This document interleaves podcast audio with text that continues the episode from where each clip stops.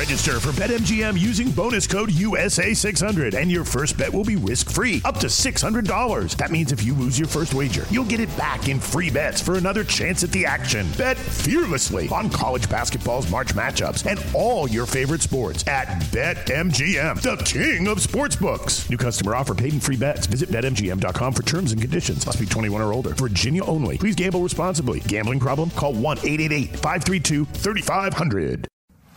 Habla español, amigo. Español, amigo. Damas y caballeros, están escuchando Hablemos MMA con Danny Segura. ¿Qué tal a todos? ¿Cómo están? Les habla Dani Segura, periodista de MMA Junkie y USA Today Sports. Como ya saben, el host de Hablemos MMA. Y bueno, bienvenidos a el resumen de UFC Vegas 21.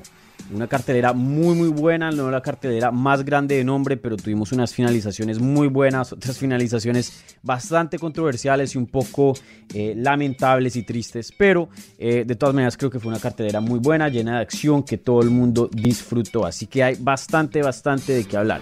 Entonces bueno, antes de empezar el resumen de UFC Vegas 21, les quiero recordar que se pueden suscribir a este canal de YouTube para el mejor contenido de MMA en, eh, contenido de en español. También tenemos aquí, como ven aquí abajito, eh, estamos en todas las plataformas de podcast, así que si quieren este mismo contenido, pero en audio para el gimnasio, cuando estén manejando, etcétera, etcétera. Eh, pueden tener el, audio también en todas estas plataformas de podcast. Eh, literalmente estamos en todos los lugares. Eh, Apple Podcast, Spotify, Stitcher, Google Podcast, mejor dicho, en todos lados. Así que por favor, también suscríbanse a la plataforma de podcast para tener este contenido en audio. Antes de empezar, también les quiero recordar que cuando lleguemos a 3.000 suscripciones aquí en el canal de YouTube, vamos a inaugurar lo que es el programa de Live Chat, donde es un programa dedicado 100% a contestar sus preguntas de las artes marciales mixtas y mucho más. Entonces, eh, un programa muy bacano donde podemos interactuar y, bueno, hablar de las artes marciales mixtas. Así que por favor, suscríbanse y cuéntenle a sus amigos sobre eh, lo que estamos haciendo aquí en Hablemos MMA para que esto siga creciendo, ¿vale? Eh, ¿Qué otra notica? También, como ya saben, nos pueden seguir en todas las redes sociales, en arroba Hablemos MMA. Eh, muy fácil, Twitter, Instagram y Facebook, ahí nos pueden encontrar y están alta, está, se pueden mantener al tanto de, lo último que estamos haciendo aquí en Hablemos MMA. ¿Vale? Entonces, eh, bueno, empecemos con el resumen de UFC Vegas 21, una cartelera que se dio a cabo en el UFC Apex en Las Vegas, Nevada. Una cartelera encabezada por una pelea de, peso welter entre Leon Edwards contra Belal Mohamed. Eh, mucho de qué hablar, una pelea muy corta, mm, duró un round y medio. Eh, esta pelea terminó en un no contest debido a que Leon Edwards accidentalmente le hurgó el ojo a Belal Mohamed y Belal Mohamed obviamente teniendo eh, su visión eh, comprometida no pudo continuar en el combate y el doctor que estaba ahí para eh, cerciorándose y, y, viendo la pelea, dijo que Belal Mohamed no podía continuar, entonces terminaron el combate. Ahora, esto no terminó en una descalificación como vimos eh, la semana pasada con otro foul que vimos, obviamente muy diferente, un rodillazo a la cabeza eh, entre Peter Young y Aljamain Sterling, pero de todas maneras eh, es, básicamente lo mismo, no hubo un foul ahí, hubo una, una falta y, y, bueno, en vez de ponerlo una descalificación, el referee vio que fue accidental, que eh, no fue a propósito, entonces por eso terminó la pelea en, un no contest. Entonces, eh, prácticamente eh, Leon Edwards, que pues estaba de regreso, por fin llevaba un año y medio sin pelear, eh, ¿Qué no le pasó al Leon Edwards para poder llegar a un combate? Finalmente llega a un combate, se estaba luciendo bien, ganó el primer round y bueno, y termina este combate de esta manera, sin una victoria, sin una derrota, sin un empate, sino una pelea que terminó un no contest, o sea, no decisión, quedó eh, indefinida el combate. Entonces, eh, sí, una situación muy difícil para Leon Edwards. No sé qué vaya a pasar con Leon Edwards ahora. Él está diciendo que él se merece una pelea de título, pero la verdad que este combate, como dije, no le añadió nada, no le quitó nada. Este combate prácticamente no se cuenta. Eh, lo único es que ganó algo de dinero, ¿no? Pudo volver al octágono más o menos eh, regresar al ojo del público, eh, aunque sea por apenas un round y medio, pero de todas maneras pues volvió a, ser un peleador activo, que eso es algo bueno.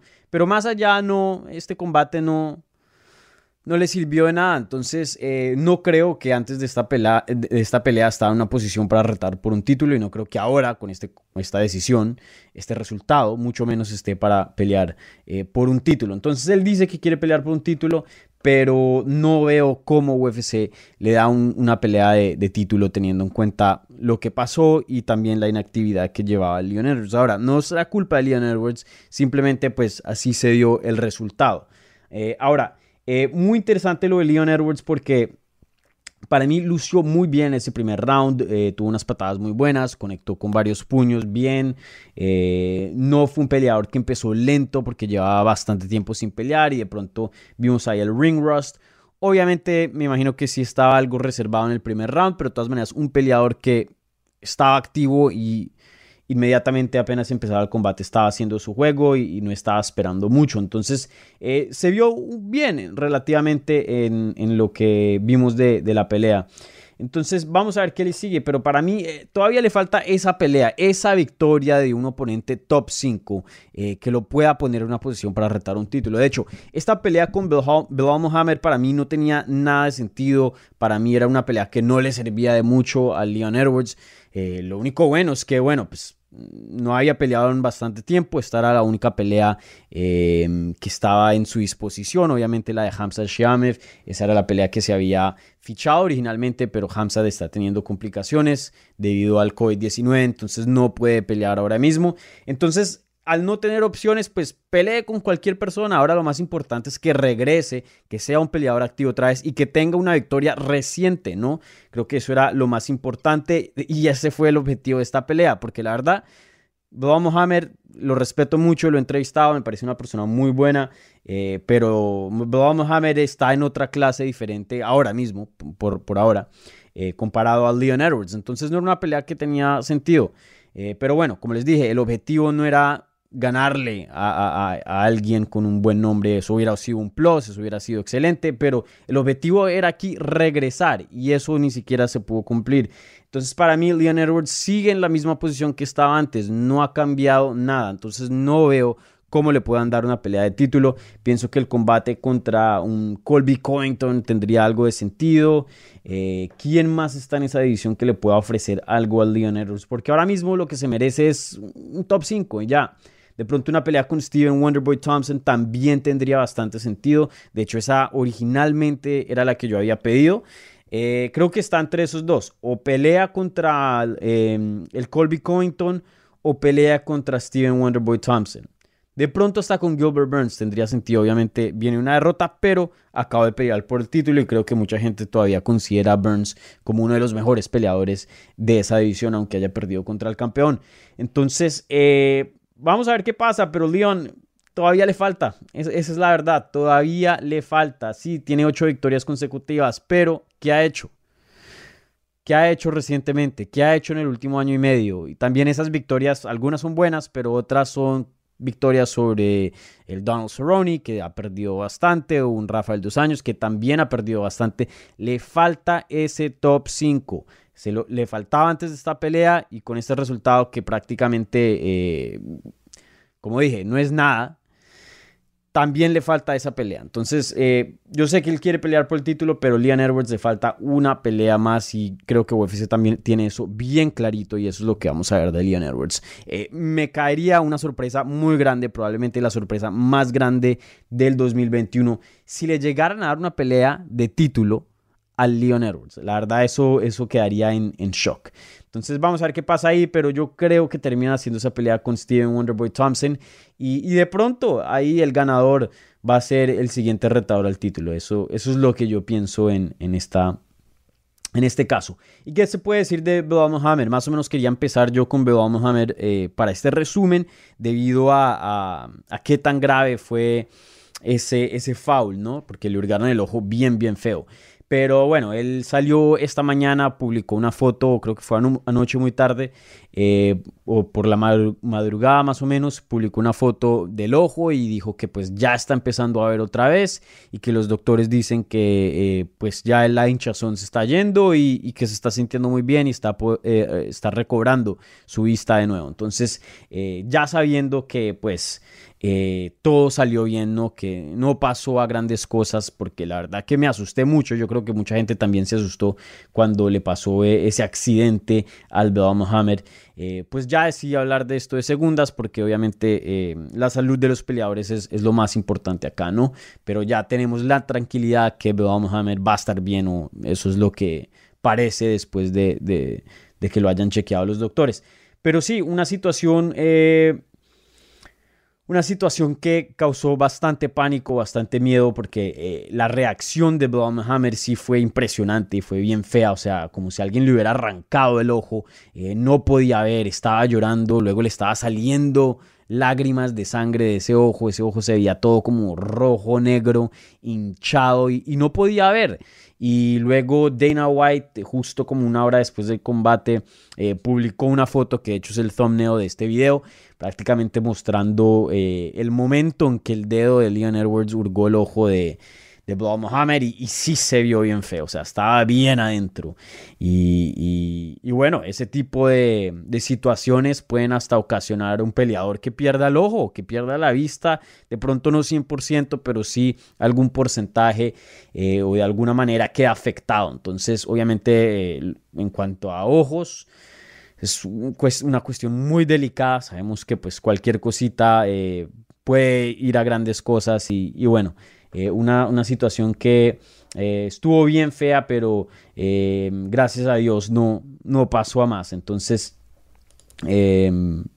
súper contento por eso. Yo sé que obviamente el resultado era muy difícil para Bilal Mohamed. Él quería esa pelea, él quería una victoria, un momento muy grande que fácilmente hubiera podido cambiar la trayectoria de su carrera, porque él es un buen peleador, no, no me malinterpreten, pero no es un peleador que la gente considera como un contendiente al título, sino un peleador que más o menos está entre el 10 y el 15, peleador bueno que en cualquier noche le puede, dar una pelea eh, bien difícil a cualquier persona, pero más allá no, no es un contendiente al título. Y esta es la clase de pelea que puede cambiar esa perspectiva percepción, esa trayectoria. Entonces, un momento muy grande para Bilal Mohamed y un momento que eh, no viene muy a menudo, eso especialmente en las 170 libras. No sé por qué, pero generalmente el top de las 170 libras se queda peleando con el top.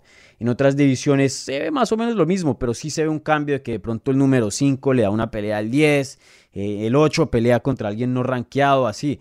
Eh, en las 170 libras es muy difícil tener una pelea de alto perfil siendo un oponente no en el top 5. Entonces, esta oportunidad rara vez se presenta y, bueno, que haya terminado de esa manera, pues es una es algo muy, muy, em, muy difícil para Bilal Mohamed, ¿no? Y creo que se vio, ¿no? Estaba llorando, yo creo que no solo por, por el susto del ojo, pero también él sabía la oportunidad que estaba perdiendo en ese entonces. Y quién sabe si esa pelea la vuelvan a hacer, o sea, como me escucharon, para mí esa pelea no tenía sentido, la única razón era porque era la pelea, eh, la única pelea disponible entonces por eso la estaban haciendo, pero ya en unos meses otros peleadores van a estar disponibles. Entonces no veo cómo hagan esa revancha otra vez. La verdad que me sorprendería si llegan a hacer esa revancha. Entonces ya una oportunidad perdida para el Bilal Muhammad.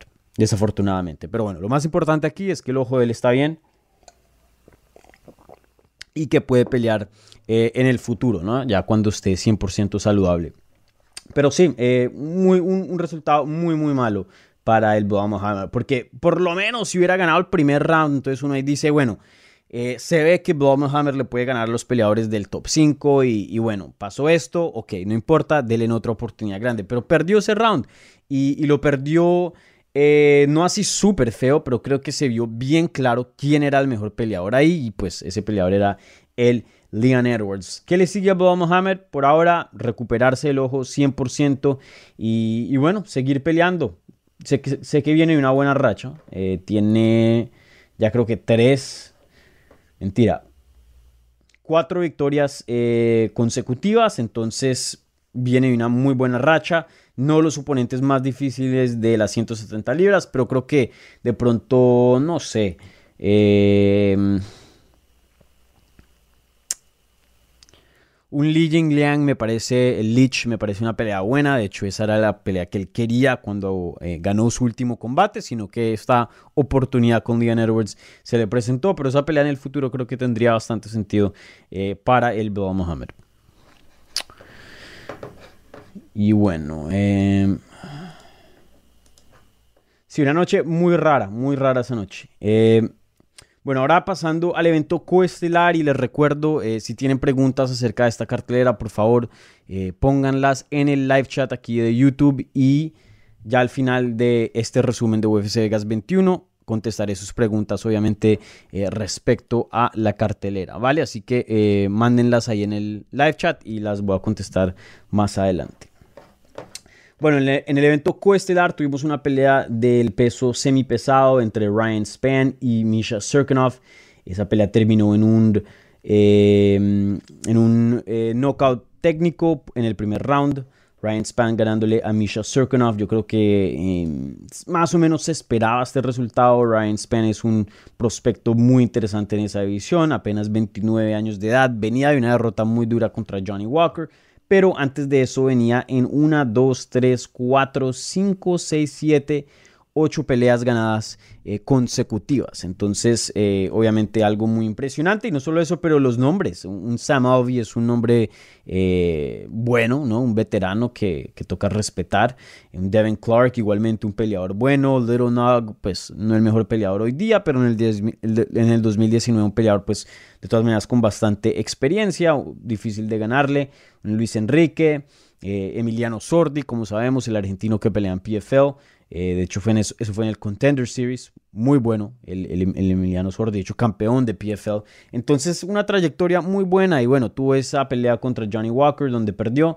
Entonces, eh, esta pelea era muy importante para él, para poder volver a llegar a, a, su camino de ganador. Y, y, bueno, poner esa derrota contra Johnny Walker ya en el pasado. Entonces, eh, un resultado muy bueno. Obviamente, una finalización en el primer round. Yo creo que eh, le cae muy bien a cualquier peleador, se llevó un bono de, Performance of the Night de 50 mil dólares. Y, bueno, a mí me parece que eh, Ryan Span tiene mucho talento, un peleador que eh, obviamente tiene un golpe muy pesado como lo vimos esa noche, es veloz, la técnica del striking es buena también, tiene un buen aguante. creo que todavía le faltan ciertas cosas, de pronto un poco más de experiencia, también tiene que ser probado por otros estilos, eso lo veremos obviamente en el transcurso de, su carrera y entre, entre más pelee con peleadores así de alto calibre. Entonces vamos a ver qué le sigue, pero él, él después del combate dijo que le interesaba. Y más o menos no, o sea, no estuvo así súper eh, pidiendo una pelea y no estuvo así súper emocionado por la pelea, pero dijo que eh, pues si se llegara la, la, oportunidad le gustaría pelear contra el ganador de Anthony Smith contra Jimmy Crute que pelean en UFC 261. Si no estoy mal, eso es abril. Ya les digo. Eso es abril. Eh, eso es el 24 de abril. Entonces, eh, ya el próximo mes, en un mesecito más o menos. Eh, para mí tiene sentido, tiene sentido. Creo que si Johnny creo que si Anthony Smith gana, eh, una pelea entre Ryan Spann y Anthony Smith sería excelente. Si Jimmy Crute gana, creo que Jimmy Crute, teniendo en cuenta que también viene de una buena trayectoria, es un prospecto muy grande. De hecho, creo que es menor que Ryan Spann. Creo que apenas tiene como 25 años el Jimmy Crute. Em, y pues obviamente si le gana a Anthony Smith, que es un peleador con un nombre bien grande en las 205 libras, creo que se merece un peleador de más calibre. Entonces no sé si la pelea con Ryan Span tendría eh, sentido, pero sin duda me parece que la pelea entre Smith y Ryan Span sí tendría sentido, porque Anthony Smith, un peleador que ya retó por el título, ya tuvo sus oportunidades, eh, venía de una racha relativamente fea y lo, que necesita ahora mismo es victorias. Em, sí, entonces no sé. Eh, pero no, no odio e, e, ese, ese call out, o sea, tiene algo de sentido. Pienso que em, la de Crute y la de Span no me cuadra mucho, pero sí un Smith contra, contra Span sí tendría eh, bastante sentido. Pero de todas maneras, eh, me gustó el call-out, eh, me gusta cuando los peleadores tienen a alguien en mente, porque muchas veces, se, si no es algo muy real, ¿no? si no es algo que, que es absurdo, usualmente sí si UFC cede y, hace un tipo de combate eh, relativamente cerca a los combates que, piden los peleadores. Entonces, eh, vamos a ver qué le sigue a Ryan Span, pero para mí, el ganador entre Jimmy Crute y Anthony Smith sería interesante. Me, gustaría ver em, alguna de esas peleas. Y bueno, ¿qué se puede decir de Misha Serkinov? Que eh, la verdad se vio no bien para nada, una finalización muy rápida. Eh, ya creo que apenas tiene dos victorias en sus últimos seis combates. Eso es para nada bueno. Dudo, no sé, eh, de pronto si le dan otro combate más dentro de UFC, pero no me sorprendería si lo cortarían y lo dejaran ir de la promoción ya con un récord de 2 y 4 en sus últimos 6 combates no es, es nada bueno. Entonces, eh, no me sorprendería si lo dejan ir. ¿Cuántos años ya tiene el Serkinov? 34 años de edad. No es un peleador que de pronto denle un poquito más de chances. Joven, todavía está aprendiendo. No. Ya a los, a los 34 años de edad se sabe quién es quién, es quién y quién no. Entonces, eh, no sé, ya, ya tiene cuántas peleas en, dentro de UFC. 1, 2, 3, 4, 5, 6, 7, 10 peleas, ya bastante trayectoria. Eh, empezó muy bien, empezó con una racha de, de cuatro victorias consecutivas, unas sumisiones y un knockout muy bueno. Eh, pero ya después como que se fue desinflando cuando peleó contra un Volkan Ozdemir, un peleador con eh, ya un perfil más grande, un Glory Teixeira obviamente perfil más grande. Le gana Patrick Cummings que el Cummings no es que sea muy bueno, un Johnny Walker, luego pierde, le gana al Jimmy Crute que es un prospecto bueno. Y, bueno, ahora pierde contra Ryan Span. Entonces de pronto le dan otro combate más, pero no me sorprendería, como les dije, si lo dejaran, ir de la promoción después de, este resultado. Y bueno, eh, ahí está el evento estelar y. Eh, yo creo que, eh, bueno, creo no. Usualmente aquí en estos resúmenes en Hablemos M, esas son las dos peleas principales de las que hablamos, pero también me gusta hablar de otras peleas y otros resultados que me parecen importantes. Entonces eh, hay bastante de qué hablar aquí. Me parece que de hecho hubo resultados más importantes de los que vimos en el evento estelar y coestelar respecto a, obviamente, con respecto a sus diferentes divisiones. pero empecemos con la pelea de Marcelo Rojo. Obviamente estuvo aquí en Hablemos MMA y lo entrevistamos. como ustedes ya vieron en la entrevista, un peleador que eh, desde hace mucho tiempo quería esta oportunidad, desde hace mucho tiempo yo creo que muchas de las personas que han estado viendo a Marcelo Rojo y su trayectoria eh, han visto un peleador de alto calibre, un peleador que se merece estar en UFC. Entonces ya era una oportunidad que se puede decir que hasta vino tarde, ¿no? Eh, Marcelo Rojo debió haber estado en UFC años atrás.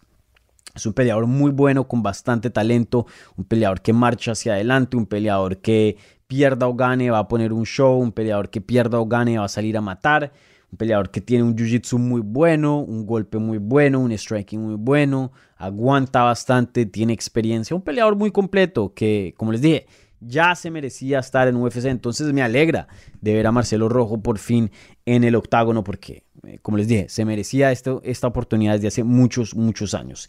Y bueno, eh, ¿qué puedo decir? Obviamente una noche muy dura para el argentino, obviamente perdiendo eh, esa pelea contra Charles Jourdain en el tercer round vía un knockout técnico. Eh, el referí para ese combate, Marcelo Rojo, para mí ganó el primer round de esa pelea. De hecho, lució, se lució bien, tuvo unos golpes buenos y, y, defendió bastante bien.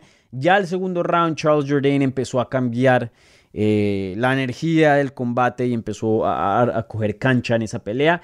Y, bueno, empezó a conectar más y creo que algo que vimos muy grande aquí fue la diferencia de peso. Marcelo Rojo, un peleador que está acostumbrado a subir de categoría y pelear en las 145 libras o, como vimos en The Ultimate Fighter, 155. Pero solo porque quiera y pueda no significa que eh, sea una... Em, una buena decisión, por decir. Creo que en este caso sí, porque pues eh, era la única manera de entrar en UFC, porque tienen que tener en cuenta que tomó esta pelea de corto aviso y, bueno, usualmente eh, yo creo que años atrás se veía las oportunidades de UFC, ok, eres bueno, boom, te vamos a dar una pelea, campamento completo, eh, esta es la persona con, con quien vas a pelear. Hoy día las oportunidades para entrar al UFC es, eres bueno, ok, mantente listo, si se llega a salir un combate, entras a la promoción y peleas con quien sea de corto aviso, probablemente en una categoría eh, natural para ti, pero te dan un contrato UFC y te garantizan varias peleas dentro de UFC, así que esa primera como que no cuenta. O sea, si pierdes, no importa. Lo más importante es llegar. Ahora, obviamente, si gana uno, pues mucho mejor, pero creo que no, no hay expectativas de victoria. Creo que lo más importante es simplemente llegar y pelear. Obviamente hay casos como eh, Jocelyn Edwards, que le da una pelea de corto aviso y de hecho gana la pelea, ¿no? Em, y, obtiene el upset pero no se ve mucho. Eh, creo que hasta lo vimos en esta misma cartelera con el mexicano Rafa, Rafa García. Eh, pero bueno, como lo dije, lo más importante es que Marcelo Rojo ya está dentro de UFC para su siguiente combate. Lo quiero ver con un, campamento completo y también en las 135 libras, porque como les dije, en ese segundo round, cuando Charles Jourdain empezó a conectar más, sí se vio la diferencia de peso. Se vio un peleador conectando de 135 libras comparado a un peleador de 145 libras y cuando los golpes fueron sumando eh, obviamente Charles Jourdain empezó a coger ventaja. Ahora, creo que también Charles Jourdain ganó mucho más en cuanto a técnica y volumen. Creo que conectó más limpio en el segundo y tercer round. No, no quiero decir que eh, la única razón por que ganó ese combate fue porque fue un peleador más pesado y más grande, no. Pero creo que es algo que tenemos que mencionar porque sí sí me pareció que hubo una diferencia muy grande ahí. Especialmente en el grappling, en el tercer round que vimos a Jordan prácticamente atropellando a Rojo. Eh, ya cuando lo derriba al piso y empieza a, mandar su ground and pound, vimos que la diferencia de peso era muy grande. Jordan estaba teniendo posiciones muy dominantes, simplemente usando su fuerza. Y, bueno, ahí es cuando uno ve a, Rojo limitado por su peso. Entonces, eh, para mí me gustaría verlo en las 135 libras porque esa es su categoría eh, natural y ahí es donde podemos ver lo mejor de Marcelo Rojo. Y, la verdad que eh, un peleador, como había dicho, muy talentoso, un peleador que se ha merecido por muchos años ya estar dentro de UFC. Entonces, creo que... Mm, entiendo por qué tomar esta pelea, obviamente para entrar a UFC, pero Creo que no le hace justicia a este combate porque, como dije, eh, no creo que Marcelo pudo mostrar su potencial, obviamente teniendo eh, el límite o, siendo limitado por el peso. Y, bueno, tener en cuenta que Charles Jourdain también es un peleador muy bueno, ¿no? Eh, un peleador que tiene bastante talento. Entonces, eh, vamos a ver qué le sigue ahí al, Jordan, un peleador joven, un peleador yo creo que tiene un futuro muy grande. Eh, una pelea contra Cobb Swanson, un veterano así que sea relativamente viejito, ¿no? Pero de todas maneras tenga un buen nombre, todavía tenga eh, algo en, en, el tanque, creo que sí sería un combate bueno para él, porque creo que le faltan nombrecitos, le faltan veteranos. Em, Creo que Andrew Philly fue una pelea eh, de esas que, que, que, le dieron un veterano. En este punto creo que podemos llamar a Andrew Philly un veterano, pero le siguen faltando ese tipo de combates. Y bueno, para Marcelo Rojo, como dije, 135, con quien sea va a ser una buena pelea pero por favor, 135 y campamento. Y bueno, felicidades a Rojo también, ¿no? Eh, estoy hablando aquí de su derrota, pero creo que una victoria en solo llegar a, UFC, porque es muy difícil, especialmente, como lo había dicho en la entrevista, siendo un peleador de Latinoamérica, porque muchos peleadores de Latinoamérica no, no les dan oportunidades. Creo que eh, cuando estaba The Ultimate Fighter, ahí sí, obviamente, eso garantizaba peleadores. Eh, algún campo dentro de UFC, porque el que gana entra a UFC. Eh, pero ya que nos está haciendo el, el Ultimate Fighter Latinoamérica, pues muy difícil llegar a UFC, muy difícil llegar a UFC. Usualmente los peleadores que llegan a UFC es porque se mudan a Estados Unidos, pero ser un peleador que pelea y vive en Latinoamérica es, muy difícil eh, llegar a UFC. Bueno, eh, otros resultados que eh, quiero mencionar rápidamente, Danny obviamente teniendo un knockout excelente, uno de los mejores knockouts que hemos visto en este 2021, eh, noqueando a Gavin Tucker en nada más 22 segundos, fueron apenas. Creo que esta pelea se esperaba para que, sea, fuera, mm, para que fuera una pelea de la noche, creo que esa pelea entre Jordan y Rojo era un candidato, pero yo creo que el candidato más grande era Danny contra eh, Gavin Tucker. Eh, esa pelea eh, prometía mucha acción y la verdad que fue todo lo opuesto. La acción fue una combinación y hasta ahí llegó el Gavin Tucker. Yo creo que no muchas personas esperaban esto creo que muchas personas todavía hoy día siguen subestimando a el Danny no sé por qué. De pronto es muy nice, a veces pasa eso, los peleadores son muy nice y, y, lo subestiman, pero pues es un peleador que le ha ganado, imagínense. Mike Santiago es bueno, le ganó Jordan Griffin, le ganó a Danny Henry, a Kevin Aguilar, um, a Bektic, que es buenísimo, eh, le gana a Edson Barbosa, controversial, pero de todas maneras le gana. Y bueno, tiene esa derrota contra Kelvin Cater, que Cater es un peleador excelente. Y ahora no queda Gavin Tucker en 22 segundos. Creo que ya comprobado, fichado, o sea, ya sólido, sólido, sólido. Danny Gay es un top 10 mínimo, mínimo, mínimo, mínimo. Y de pronto hasta puede ser un top 5, no sé.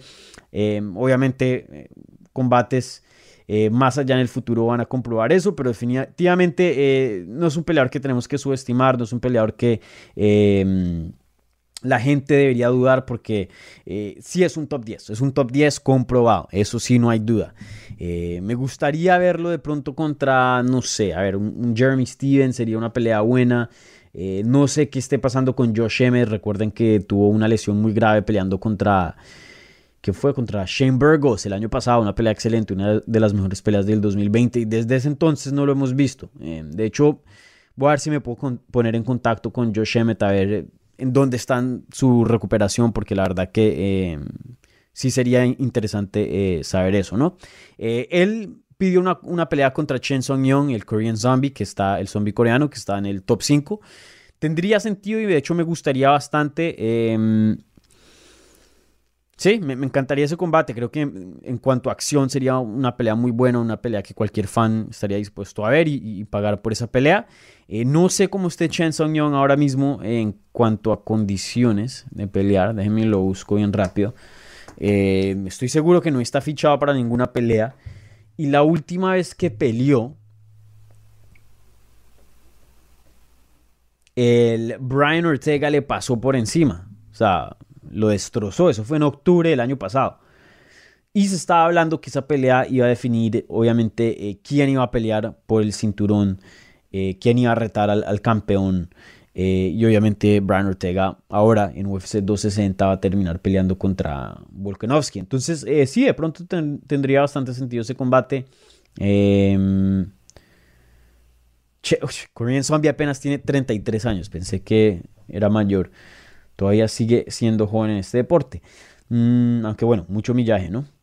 Siempre hablamos de eso. Eh, sí, sí, me gustaría ese combate. sería bueno. Pero Danny creo que se pone en una posición de yo peleo con quien sea, cuando sea. Em, muy, muy, amigo ahí de, del Dana White, que pues eso siempre favorece en cuanto a la carrera, ¿no? En cuanto a oportunidades y eso, pero también eh, les puede, les puede perjudicar, ¿no? Eh, si, si, no se ponen a, escoger las peleas correctas. Creo que una pelea con Korean Zombie sería correcta, pero eh, ojalá que no le den otro peleador como Gavin Tucker, un jovencitico que está subiendo los rankings. Creo que Danny se merece nombres y, y, bueno, ha estado peleando por muchos años contra esos nombres y, y ya se merece, o sea, como les dije, es un peleador del top 10 seguro y un peleador que ya toca respetar. Pienso que no muchas personas le están dando su crédito. Hoy día ya denle, su crédito y pónganlo en peleas grandes, pónganlo en peleas top con otros veteranos o, nombres grandes de este deporte. Y creo que una pelea con Korean Zombie eh, sería eso. Entonces, eh, sí, sí me llama la atención ese combate. Y bueno, ¿qué otro resultado? Eh, obviamente el de Rafa García, como lo había mencionado hace unos minutos, perdió contra Nasrat eh, eh, no sé si pronuncié eso bien. Eh, una decisión unánime. Rafa García empezó muy bien. Para mí ganó el primer round. Luego perdió segundo y el tercero. dos referees estuvieron de acuerdo conmigo. Em, juzgando esa pelea 29-28 para Nasrat. Y nada más uno juzgó esa pelea 30-27 para Nasrat. dándole todos los rounds a Nasrat.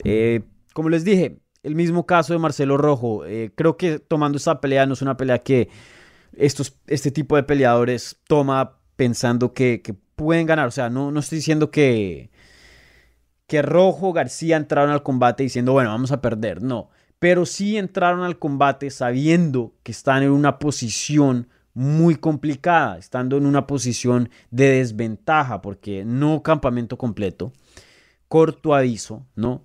Primera vez peleando en UFC, nombres ya experimentados. El Jordan, ¿cuántas peleas tiene? O sea, no es que Rojo esté peleando otro que apenas entró a UFC o apenas tiene una pelea. El, el Jordan tiene una, dos, tres, cuatro, cinco peleas, imagínense. Ya peleando del, del, del Estoy, es que estuve enfermo hace, días y estoy... Tengo la boca seca. Eh, ya peleando desde el 2019, imagínense. El, el Jordan. Y el Nasrat lleva peleando en UFC desde el 2017. Ya tiene él una, dos, tres, cuatro, cinco, seis, siete peleas, contando la, victoria de Rafa. Entonces, claro, estos peleadores quieren estar en UFC y, pues se tiene que pagar un precio hoy día, porque como les dije, no les dan así oportunidades eh, fáciles. Entonces, eh, entonces, em, sí, o sea, está en una desventaja terrible y Rafa García, invicto, un peleador muy bueno, eh, sabía que pues estaba peleando contra un veterano de UFC que tenía seis peleas, que tenía un campamento completo, eh, pero bueno, se entra a ganar, se hace lo que se puede, pero creo que el objetivo de estos peleadores no es ganar, o sea, eso es un objetivo, pero lo más importante es entrar a UFC y, como les dije, ese es el precio que se tiene que pagar. Entonces, eh, yo creo que con este tipo de desempeños no se puede descifrar mucho, no se puede decir, eh, bueno, este es el potencial de Rafa García dentro de UFC. Creo que cuando lo veamos con un campamento completo contra un oponente ya que pues, puedan estudiar bien, ¿no? Un oponente más a la par de, de su estatus dentro de UFC, ahí veremos eh, más de Rafa García y igualmente en el caso de Rojo. Em, en cuanto a Rafa García, como les dije, obviamente sí peleó en su peso, las 155 libras. Rafa García, un peleador bien experimentado, de todas maneras. Eh, entró invicto a UFC. Vamos a ver quién, quién, le da para su siguiente combate, pero me parece que esa pelea que tuvo eh, estuvo bien emocionante y también Em, creo que pues vimos algo muy bueno del Rafa García, vimos que tiene poder en sus manos porque creo que conectó bastante a, a Nasrat y lo puso no groggy, pero sí le llamó la atención como que, hey, cuídate conmigo porque si no te noqueo. Eh, tuvo buenas combinaciones y también pues el, el Nasrat pega muy duro también y, el Rafa García demostró qué, tan, eh, qué tanto aguante tiene, ¿no? Entonces eh, sí, se vio muy bien. Estoy seguro que le van a dar algún buen combate en el futuro. La verdad, no tengo así una opinión muy, muy fuerte con quién debería pelear. Eh, no me gustaría verlo contra alguien de los rankings. Yo sé que eh, estoy seguro que Rafa, con apenas tiene 26 años de edad, pero bueno, como cualquier peleador, quiere llegar al top ya, ¿no? Pero mm, creo que en estos casos, especialmente si es un peleador joven, pelee contra los los más bajitos de UFC, ¿no? Y de todas maneras son peleas muy duras porque el calibre de UFC es bien alto, pero em, es mejor tener ese tipo de peleas temprano porque ya cuando sean nombres grandes ya no, no se puede echar para atrás. Si eres un nombre grande, te quedas peleando contra los mejores, así de simple. Así así el talento eh, disminuya. Entonces por eso vemos muchos peleadores eh, con nombre que tienen 3, 4 derrotas y los siguen poniendo en, eventos estelares contra peleadores muy buenos con, grandes nombres también. Em, muy opuesto al boxeo. El boxeo sí, sí hacen mucho lo que es el tune-up. Entonces por ahora, 26 años, no tiene un ranking. Tome ventaja de eso tenga experiencia dentro de UFC peleando contra eh, peleadores de, su calibre, por decir. Eh, bueno, eh, ¿qué otros resultados de UFC Vegas 21 les quería mencionar? rápidamente, otros resultados. Yo sé que usualmente nada más hablo del evento estelar y coestelar. Pero eh, esta cartelera, como les dije, estuvo muy, muy buena y, hubo bastantes resultados que me encantaron. El de Rani Yaya, el de Rani Yaya es muy interesante. Le gana a Rey Rodríguez vía sumisión, eh, sumisión de Arm Triangle en el segundo round. Esta fue la sumisión número 21 de Rani Yaya, que ya peleando desde el 2002. Imagínense, ya casi 20 años ya ya lleva peleando, tiene 36 años de edad. Y es un peleador que a mí me encanta, me encanta, me fascina porque es muy muy... Tiene un, estilo muy viejo, muy anticuado, un estilo que ya no se ve. O sea, viendo al Rani Yaya pelear es como poner un, un ni siquiera un DVD, un, un, VHS, ¿no?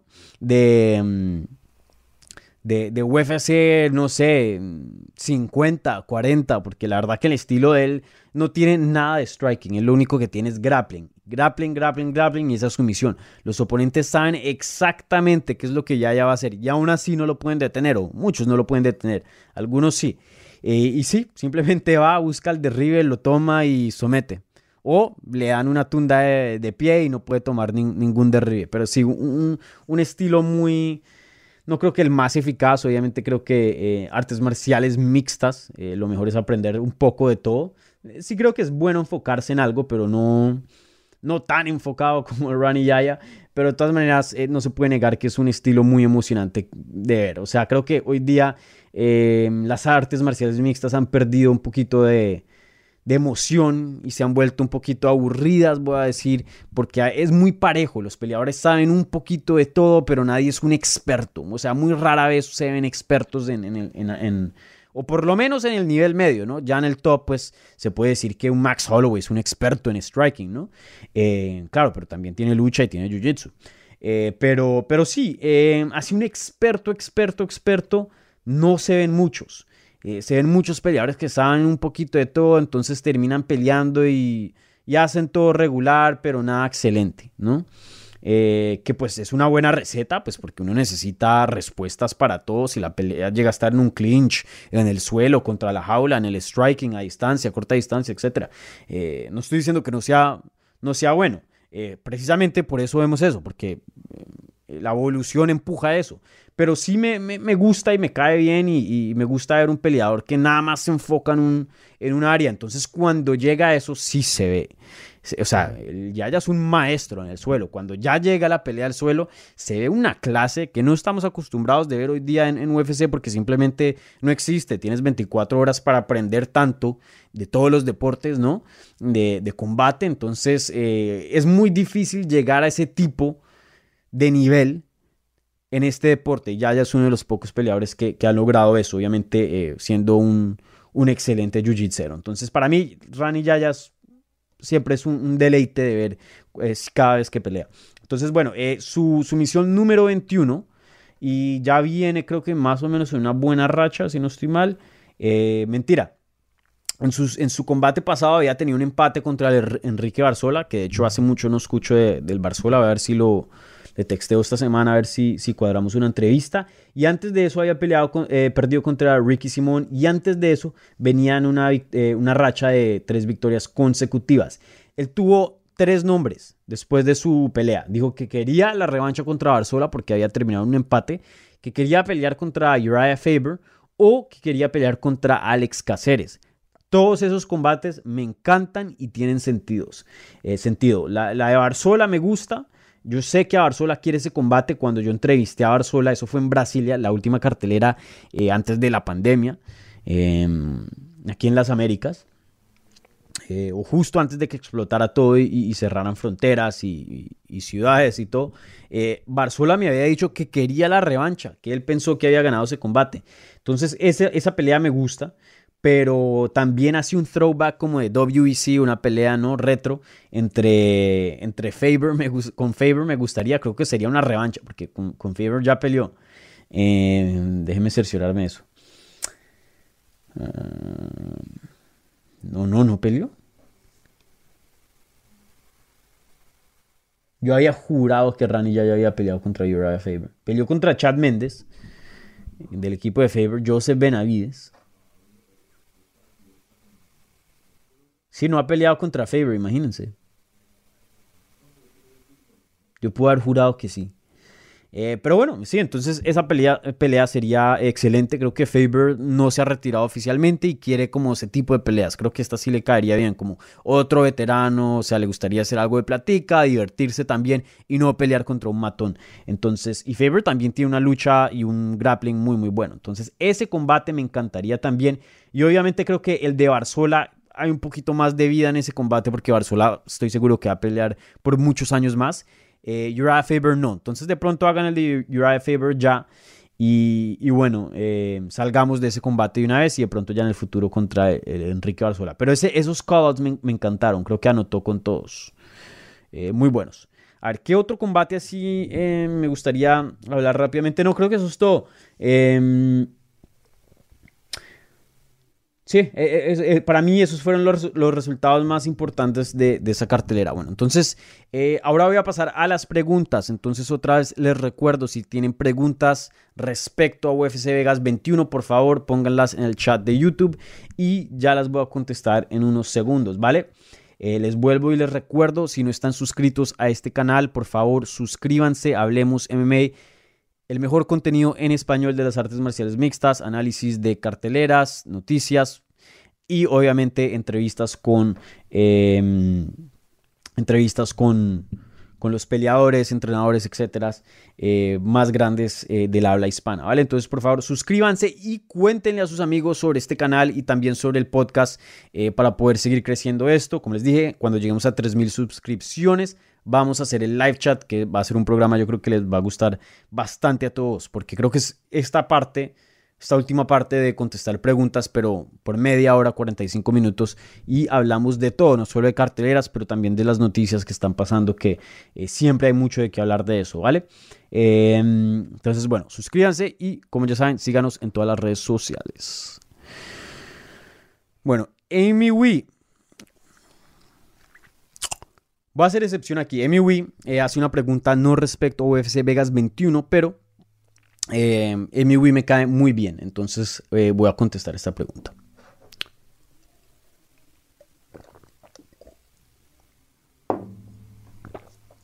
A ver, Amy Wee pregunta, ¿ahora más Vidal por el título? No.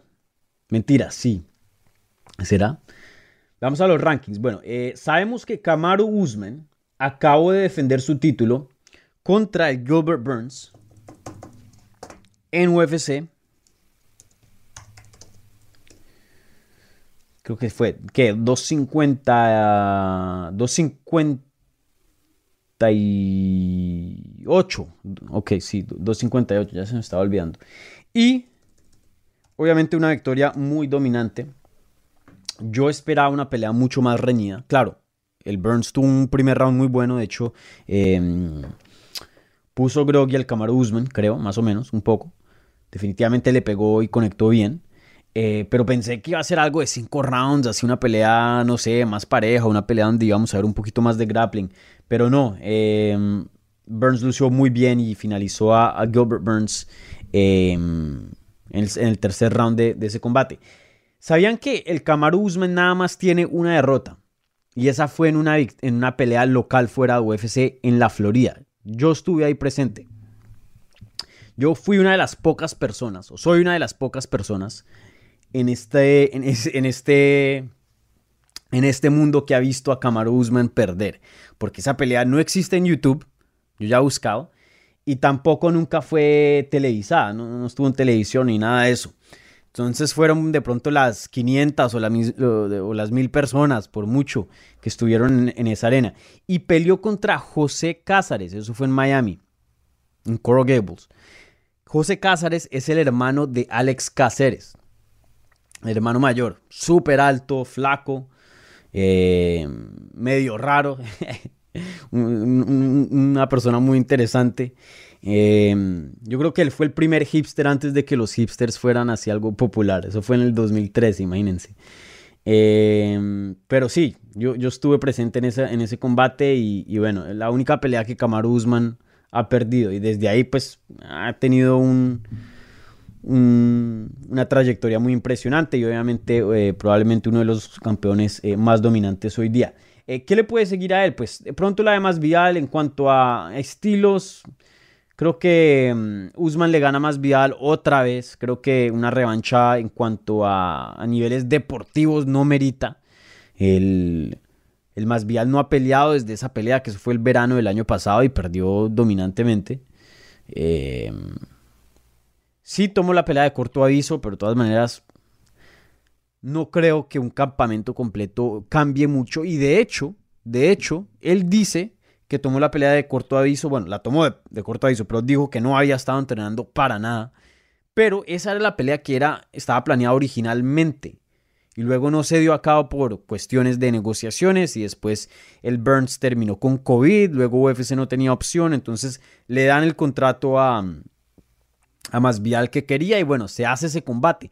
Pero a mí varias personas de American Top Team me habían dicho que el Jorge Masvidal sí estaba entrenando. Pueda que no tenía algo firmado y que sí era oficial, pero sabía que eh, él tenía una pelea en el futuro contra el, el Kamaru y él estaba entrenando. Eso es lo que yo había escuchado. Entonces no sé qué tanto eso sea una excusa solo para, o sea, para, para de pronto conseguir nada más la revancha. No sé.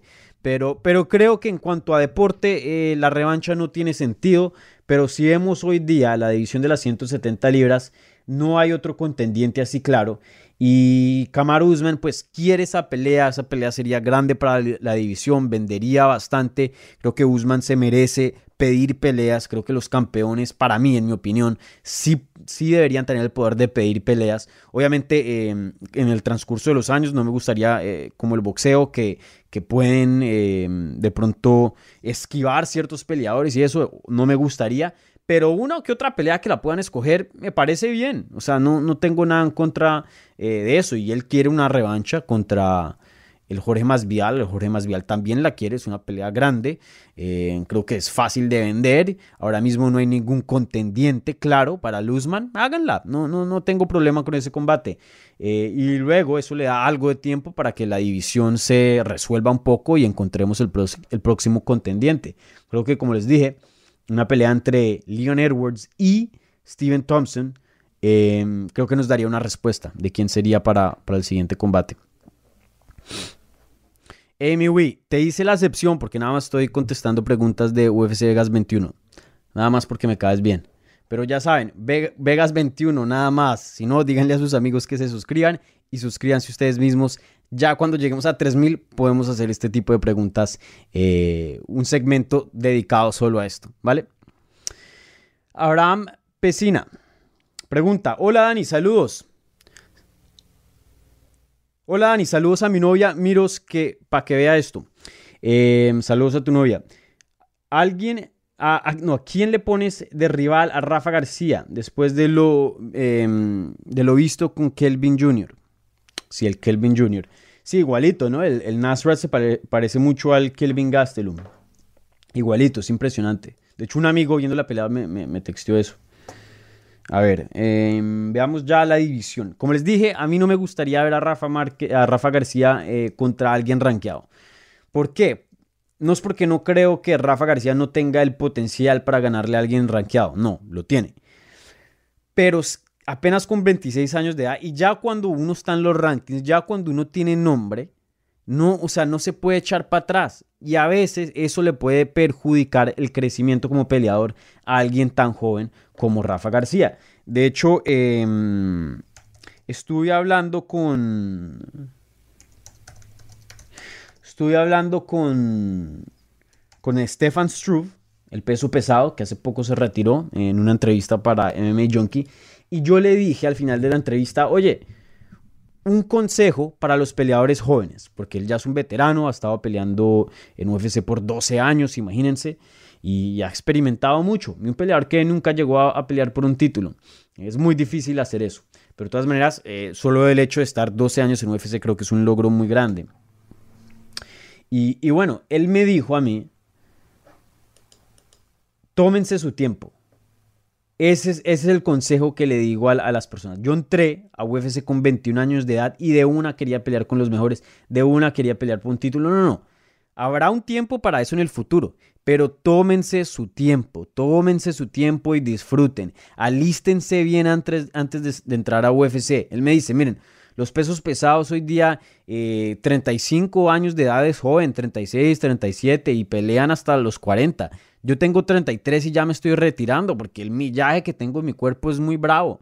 ¿Y por qué? Porque me apresuré mucho y llegué muy temprano. Claro, él no tiene ningún em, remordimiento ni, creo que, o sea, está muy orgulloso de su carrera, obviamente. Pero ya sabiendo lo que sabe, sí le aconseja a todo el mundo que, que se tome su tiempo.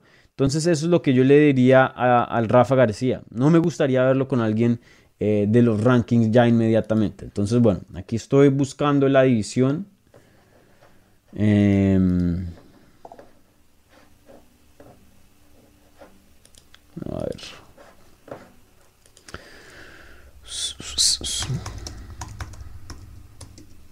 Pero sí, a ver, ¿qué oponente? Sería bueno.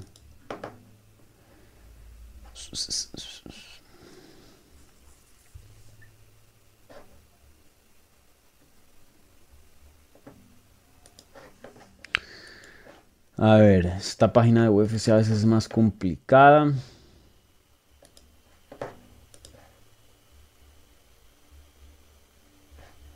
A ver, 155 libras. También esta página UFC tiene muchos nombres que no. Por ejemplo, un Eddie Álvarez. Hace años no pelea Eddie Álvarez en UFC, está en One Championship. No sé por qué lo tienen ahí. El Denis Bermúdez se retiró hace años. Bueno, en fin. Eh, a ver. Mm,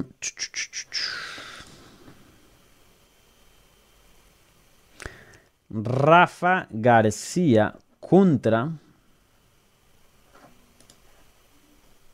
Nifs Edwards, por ejemplo. Em, si esta página le tiene que hacer un update. Creo que ni siquiera muestran a todos.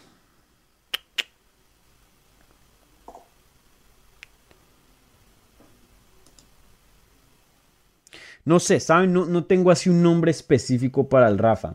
De pronto, a ver. Mm, no, no, no, no tengo así un nombre específico. O sea, es que ahora mismo Rafa apenas está empezando. Para mí que se tome su tiempo y ya más adelante que pelee con los nombres más grandes y, con, con, gente ya, ya que tenga algo de peso en la división. Pero no se apresure. Apenas llegó, 26 años de edad el camino es largo y, creo que lo que dice Stefan Struve, como les había comentado, es, algo muy sabio. Tómense su tiempo, no hay afán. Yo les he dicho, ahí Macy Barber sale diciendo, quiero ser la campeona más joven. ¿Para qué? No te van a pagar más por ser campeona joven. No, no te van a pagar. No te van a pagar más por, romper ese récord. Simplemente así no funciona. Más bien alístense bien y ya lleguen 100% preparados o preparadas. A ver, eh, sí, no, no, no tengo así nadie específico para, para el Rafa García. También esta página no me ayuda porque tiene nombres que ni siquiera eh, están hoy día dentro de UFC. El Claudio Puelles, ah no, el Claudio Puelles sí está en UFC, qué pena. Pero el BJ Penn sigue en UFC, imagínense. Aunque bueno, creo que nunca se, se retiró oficialmente, ¿no? Sí, no, hay muchas posibilidades para él, el Rafa García. No tengo nombre específico así, Abraham. Qué pena. Saludos y gracias por la pregunta. Música para. Saludos, Dani. Saludos. Mm, Jeremy Stevens. ¿Quién diablos es ese tipo? Pobre el Jeremy Stevens, pobre.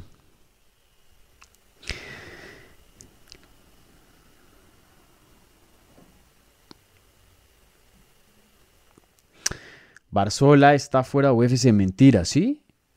No, que va. Enrique Barzola lo dejaron ir de UFC. ¿Será que me perdí esa noticia? El fuerte.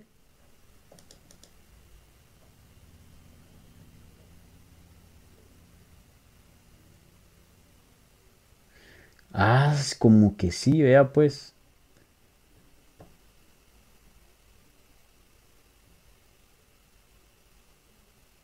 ¿Pero por qué? A ver, ¿qué dice aquí? Creo que fue algo reportado por Bloody Elbow. Déjenme ni texteo a, al Barzola.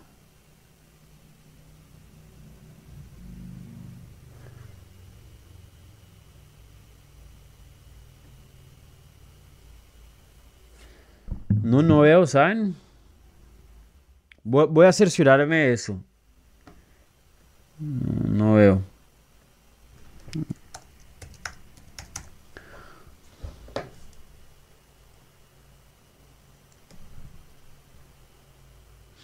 No, aquí dice que todavía está en UFC, un, artículo de, de Bloody Elbow, que fue cuando fue publicado. en febrero del 2021, o sea, el mes pasado. No, él sigue en UFC, no me asusten. Barzola sigue en UFC, el fuerte sigue en UFC.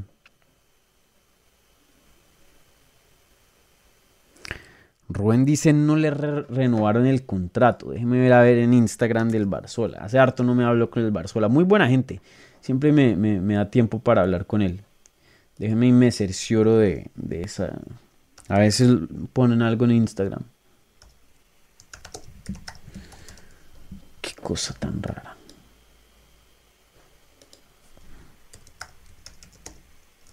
El fuerte. El fuerte Barzola. Y le estaba yendo muy bien.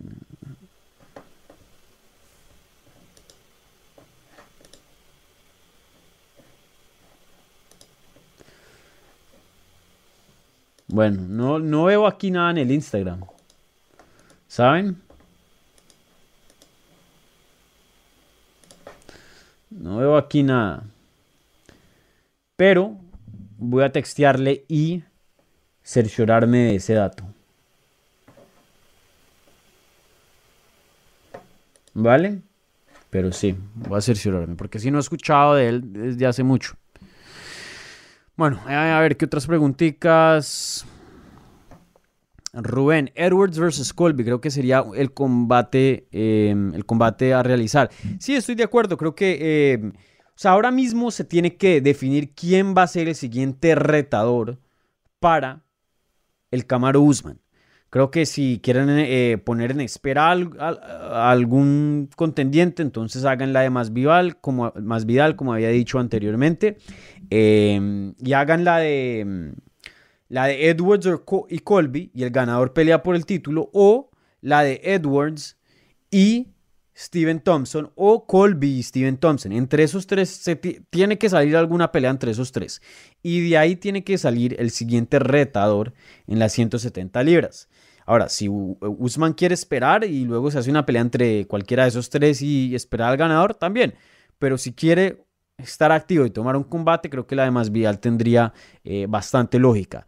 Eh, pero sí, Rubén, eh, la de Edwards Colby tiene todo el sentido del mundo. De hecho, esa era la pelea que UFC quería originalmente para UFC Vegas 21. Pero Colby no quiere pelear contra Edwards. ¿Por qué? Porque Edwards es una pelea complicada y, no. O sea, no, lo único que hace es eliminar un contendiente. Pero no, o sea, no le lleva su carrera más allá en cuanto a, publicidad y eso, porque Edwards no, no, es un nombre para nada eh, popular, desafortunadamente. Entonces, eh, pues sí, esa es la pelea que, toca hacer, pero para mí Colby no, acepta, entonces, ¿qué, pueden hacer?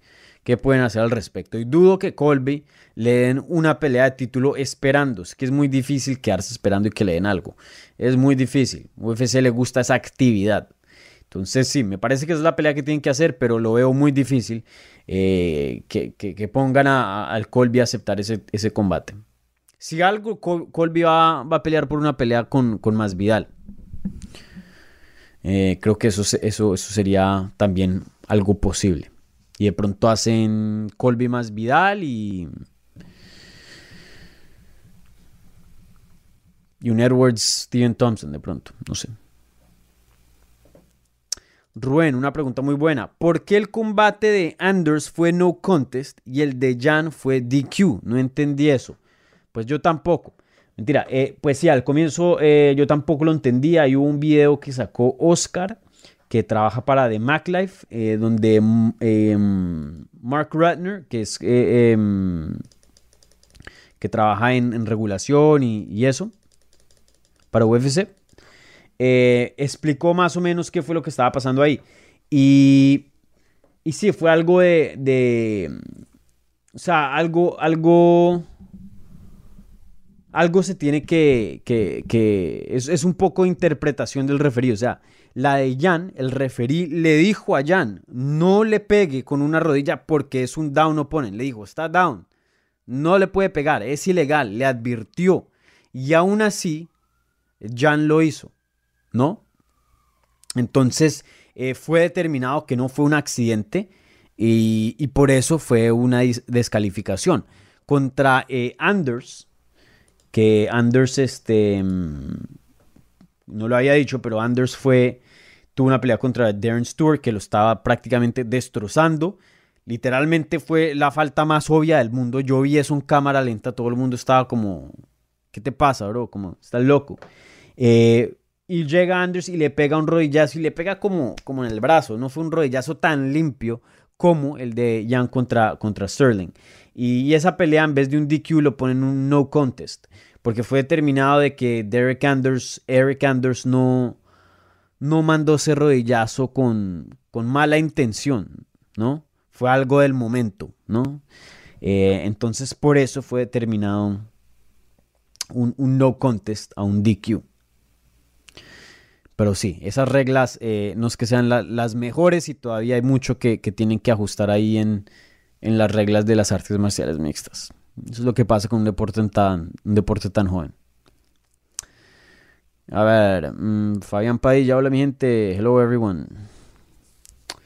Exactamente, Fabián Padilla, porque el de Jan era intencional, exacto.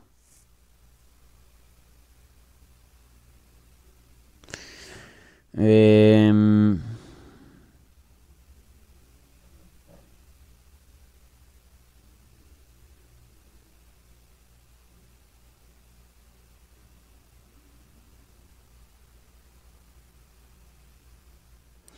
bueno, eso es todo en cuanto a preguntas.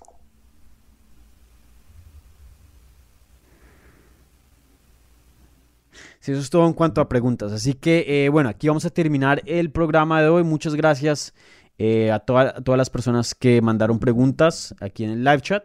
Muchas gracias a todas las personas que vieron en vivo, a las personas también que van a ver esto después y también escuchar esto en audio. Por favor, les recuerdo otra vez, suscríbanse al canal de YouTube y Hablemos M porque se viene contenido muy, muy bacano, entrevistas, análisis de eventos y mucho, mucho más, ¿vale? Para los que están escuchando en audio, suscríbanse al canal de YouTube para los que están viendo esto en YouTube. Suscríbanse obviamente al de YouTube también y a cualquier plataforma de podcast eh, para tener este mismo programa y todo lo que hacemos aquí en el canal de YouTube en audio, como les dije, carro, gym, lo que sea. Yo sé que el audio es muy versátil y, bueno, entonces también es una buena herramienta de tener ahí. Por favor, cuéntenle a sus amigos sobre este programa, compártanlo en redes sociales. Yo les hago un like y un retweet ahí. Em, así que por favor, compártanlo, así podemos eh, expandir esto y, más gente puede conocer de este programa para poder eh, tener un show más, más grande y poder hacer cosas más bacanas en el futuro, ¿vale? Eh, no se les olvide, síganos en todas las redes sociales en arroba y también arroba ¿vale? Eso es Twitter, Instagram y Facebook. ¿Qué más les tengo que decir? Y, ya, esta semana, como les dije, creo que tendremos una entrevista con el venezolano Omar Morales, todavía estoy en esas. Eh, hablé con Vicente Luque en inglés esta semana y de hecho al final de la entrevista eh, estuvimos ahí planillando una entrevista en español. Entonces de pronto eh, se viene una entrevista con Vicente Luque, entonces estén ahí al tanto de, eso, ¿vale? que sí, eso es todo que les tengo que decir. Así que que tengan una buena semana y esténse al tanto a varias entrevistas que, que saldrán en el transcurso de estos días, ¿vale? Así que, eh, bueno, estamos hablando. Chao.